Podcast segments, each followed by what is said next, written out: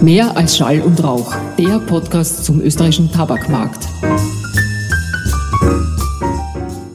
Wir begrüßen Sie herzlich zur zehnten Folge von Mehr als Schall und Rauch, der Podcast zum österreichischen Tabakmarkt. Wir informieren Sie in unserem Podcast zu aktuellen Themen und Hintergrundinformationen zum österreichischen Tabakmarkt und begrüßen dazu wieder unseren Host Ralf Wolfgang Luthert. Ja, vielen Dank, Dagmar, und herzlich willkommen, geschätzte Hörerinnen und Hörer. Ich freue mich, dass Sie heute wieder mit dabei sind. Wir versuchen, die Themen unseres Podcasts möglichst abwechslungsreich zu gestalten. Haben wir in der letzten Folge über historische Kulturschätze unserer Kunstsammlung gesprochen, so wollen wir uns diesmal ein ausgesprochenes, zukunftsorientiertes Thema zur Brust nehmen. Jetzt hast du mich und sicherlich auch unsere Zuhörer neugierig gemacht. Worüber sprechen wir denn heute, Ralf? Es geht um die Entwicklung von neuen Produkten und wie technische Transformation auch auf dem Tabakmarkt bzw. bei neuen Tabakprodukten Niederschlag findet. Dazu haben wir Thomas Strutzmann, den Leiter unseres Entwicklungshubs, eingeladen. Herzlich willkommen, Thomas. Schön, dass du dir die Zeit genommen hast. Guten Morgen, Ralf. Äh, danke für die Einladung. Es freut mich sehr, äh, heute bei euch hier Gast sein zu dürfen.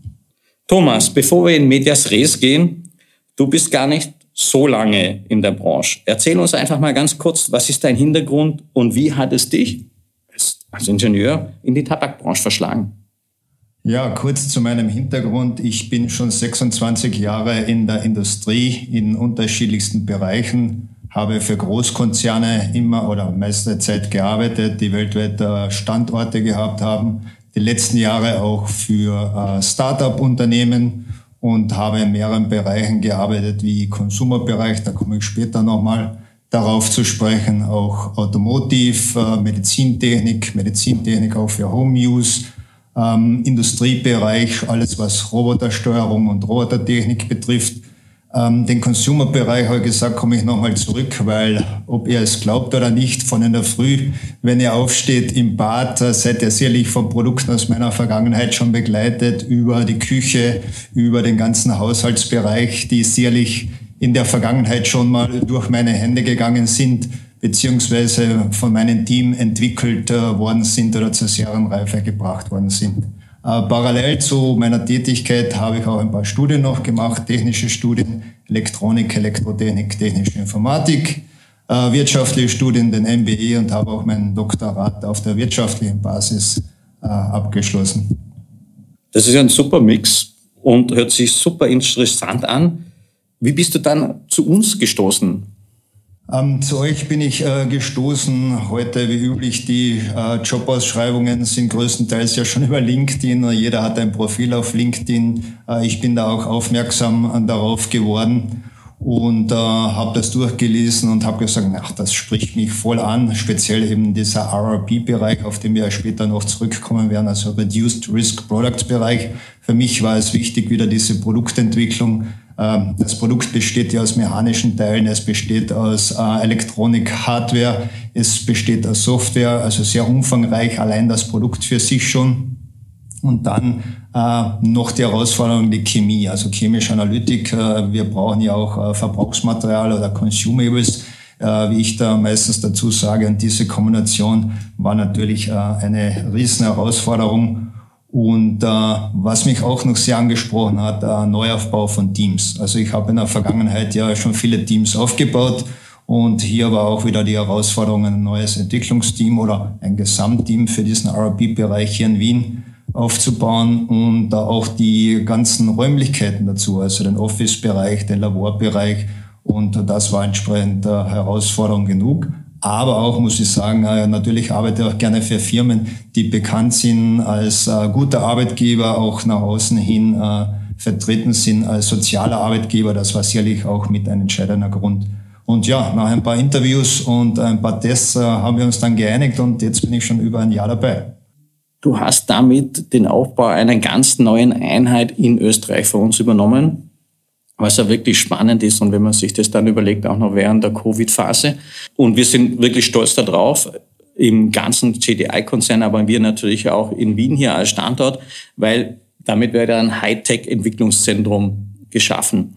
Das hat damit auch einhergehend zum Glück äh, die schönen Auswirkungen, dass wir bisher weitere 50 hochqualifizierte Arbeitsplätze hier am heimischen Wirtschaftsstandort haben schaffen können. Ja, ganz richtig, so wie du schon gesagt hast. Äh, jetzt kann ich darüber lachen, nur wie ich da wirklich begonnen habe. Der erste Tag war äh, ja anders, sagen wir es mal so. Äh, ich war wirklich der erste Mitarbeiter. Ich war allein, das Office war leer, kein Team, kein Labor.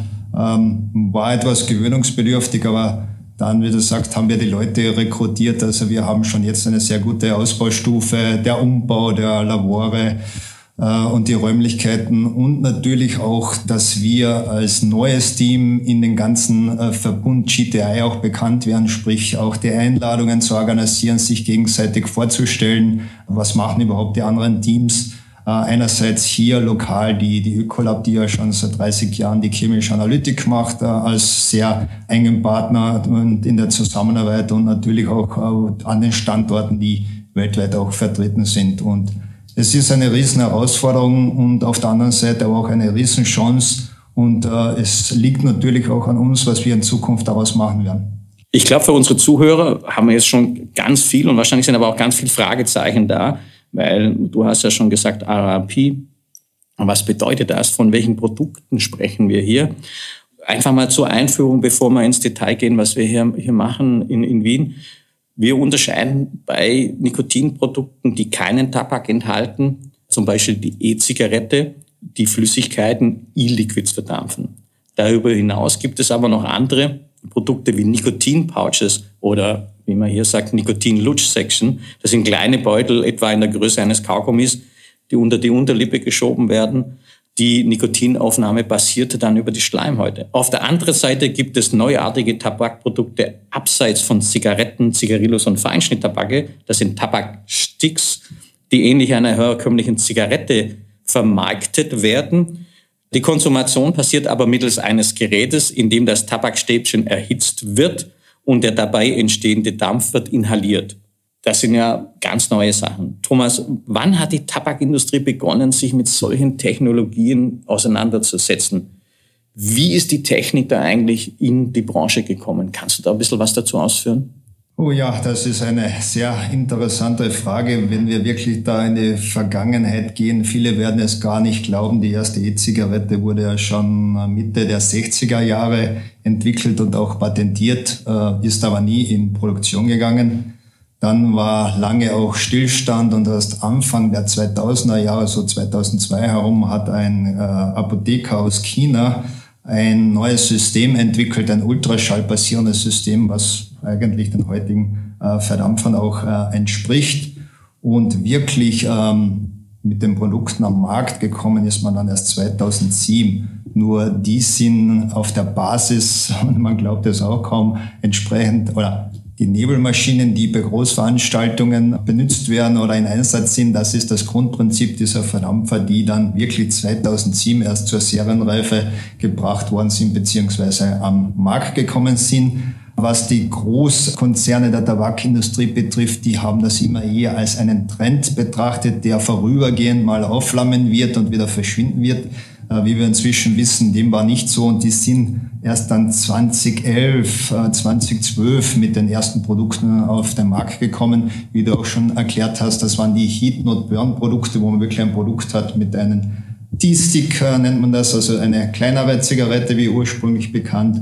Und äh, die hat man dann auch weiterentwickelt und äh, dann sind auch, also ich nenne es immer den T-Vapor-Bereich, das ist das, was äh, die, die Sticks beinhaltet, also Produkt mit Stick und dann den E-Vapor-Bereich, was das Produkt mit den Flüssigkeiten beinhaltet, also die Verdampfer. Und die haben sich, die beiden Richtungen haben sich weiterentwickelt und in Zukunft wird sich da einiges tun. Die Dinger sollen ja immer smarter werden, es kommt immer mehr Sensorik mit rein. Es kommt immer mehr Technologie entsprechend, die eingebaut wird. Die Digitalisierung ist natürlich auch ein Thema im Zusammenhang. Man muss Connectivity mit einbauen, eine Bluetooth-Verbindung, damit man später auch das aufgebaute Ökosystem nutzen kann und einfach den Kunden mehr Nutzen in Zukunft äh, auch anbieten kann. Thomas, das bringt mich zur Frage, weil es ist ja relativ neu, wahrscheinlich für die Branche auch relativ neu, so wie du das richtigerweise äh, gesagt hast. Wie baut man denn wirklich, ist rein exemplarisch, so einen Produktentwicklungsprozess auf? Vielleicht kannst du das mal erklären unseren Zuhörerinnen und Zuhörern. Ähm, ja, das ist ein relativ langwieriger Prozess. Ähm, es gibt äh, vier Phasen. Am Anfang ist immer diese Anforderungsphase, wo man wirklich die gesamten Anforderungen äh, sammeln muss. Auf das komme ich später auch noch äh, zurück und werde etwas detaillierter eingehen. Dann kommt so diese Experimentierphase, Machbarkeitsstudien, wo man iterativ Prototypen entwickelt. Dann kommt die eigentliche Prototypenphase, die Vorbereitung für die Industrialisierung und dann geht's in Serienproduktion, natürlich nach äh, vorangegangener Freigabe. Aber um nochmal auch zurückzukommen, die Anforderungsphase. Und da ist es natürlich super, entweder man hat eine Idee und gut ist natürlich, wenn man auch einen Kunden hat, den man auch versteht und einen Markt. Also ich, ich bin der Freund, dass man nur äh, Produkte entwickelt, die der Markt und der Kunde, also der zukünftige Kunde auch benötigt und auch äh, einen Mehrwert oder Nährwert auch bringt. Und das ist am Anfang oft schwierig, weil das sind oft nur so Floskeln bekannt, ja, es, das Produkt soll klein sein. Ja, jetzt ist natürlich wir als Techniker, was fangen wir an, was heißt klein und so weiter. Das sammelt man mal und dann gibt's natürlich auch Normen und Anforderungen für gewisse Bereiche, Produkte und natürlich auch spezifisch für Länder und Märkte und die sollte man da am Anfang auch schon kennen. Also super wäre natürlich, das ist das Idealbild, wenn man das alles am Anfang schon weiß. Aber wie wir wissen und ich äh, ja, habe es in über 25 Jahren, 26 Jahren jetzt nicht erlebt, dass man am Anfang schon alles weiß, weil das äh, erarbeitet man sich dann gemeinsam mit den Kunden und sagen, okay, das ist äh, dein Wunsch, dann zeig mir mal etwas, äh, glaubst du, soll das so aussehen? Man beginnt mit Skizzen, man beginnt heute mit 3D-Modellen, dann kann man auch Produkte ausprinten inzwischen, also 3D-Printer, die sind ja jetzt die letzten zehn Jahre ja auch entsprechend angewachsen, dann kann man sagen, okay, stellst du dir diese Form vor, größer, kleiner, runder, wie auch immer und so kommt man dann auch äh, zu einer technischen Spezifikation runter. Aber das passiert alles nur in Kooperation Kooperation mit den Kunden. Du hast es ja beschrieben, iterativer Prozess an sich. Wie lang muss man sich das mal jetzt von der Zeitspanne so im Durchschnitt vorstellen? Ja, das ist ganz, ganz unterschiedlich. Also wenn man sagt, man hat so Vergleichsprodukte, dann wird es natürlich schneller gehen, also in, in wenigen Wochen, Monaten. Also es kann oft ein bis drei Monate dauern, aber auch wenn es neue Innovationen sind, ja, mehrere Monate, teilweise aus meiner Vergangenheit auch äh, Jahre, weil wenn man auch äh, sich geeinigt hat, kann ja oft sein, dass der Markt oder der Kunde noch gar nicht reif dafür ist. Dann verschwinden gewisse Dinge auch äh, wieder in der Schublade. Also wie gesagt, von ein paar Wochen bis zu Monaten. Du hast einen Punkt erwähnt, äh, den ich recht interessant fand, den Konsumenten und man arbeitet mit dem Konsumenten. Wir nennen das ja Consumer-Centric auf Neudeutsch. Was kannst du da vielleicht ein bisschen mehr ausführen? Was heißt denn das für mich war Consumer Centricity oder der Konsument in der Vergangenheit in meinem Bereich immer sehr wichtig. Also habe nie ein Produkt entwickelt, wo nie ein Bedarf am Markt äh, gegeben war. Also ich war immer der Market Pull Entwickler und nicht der Technology Push.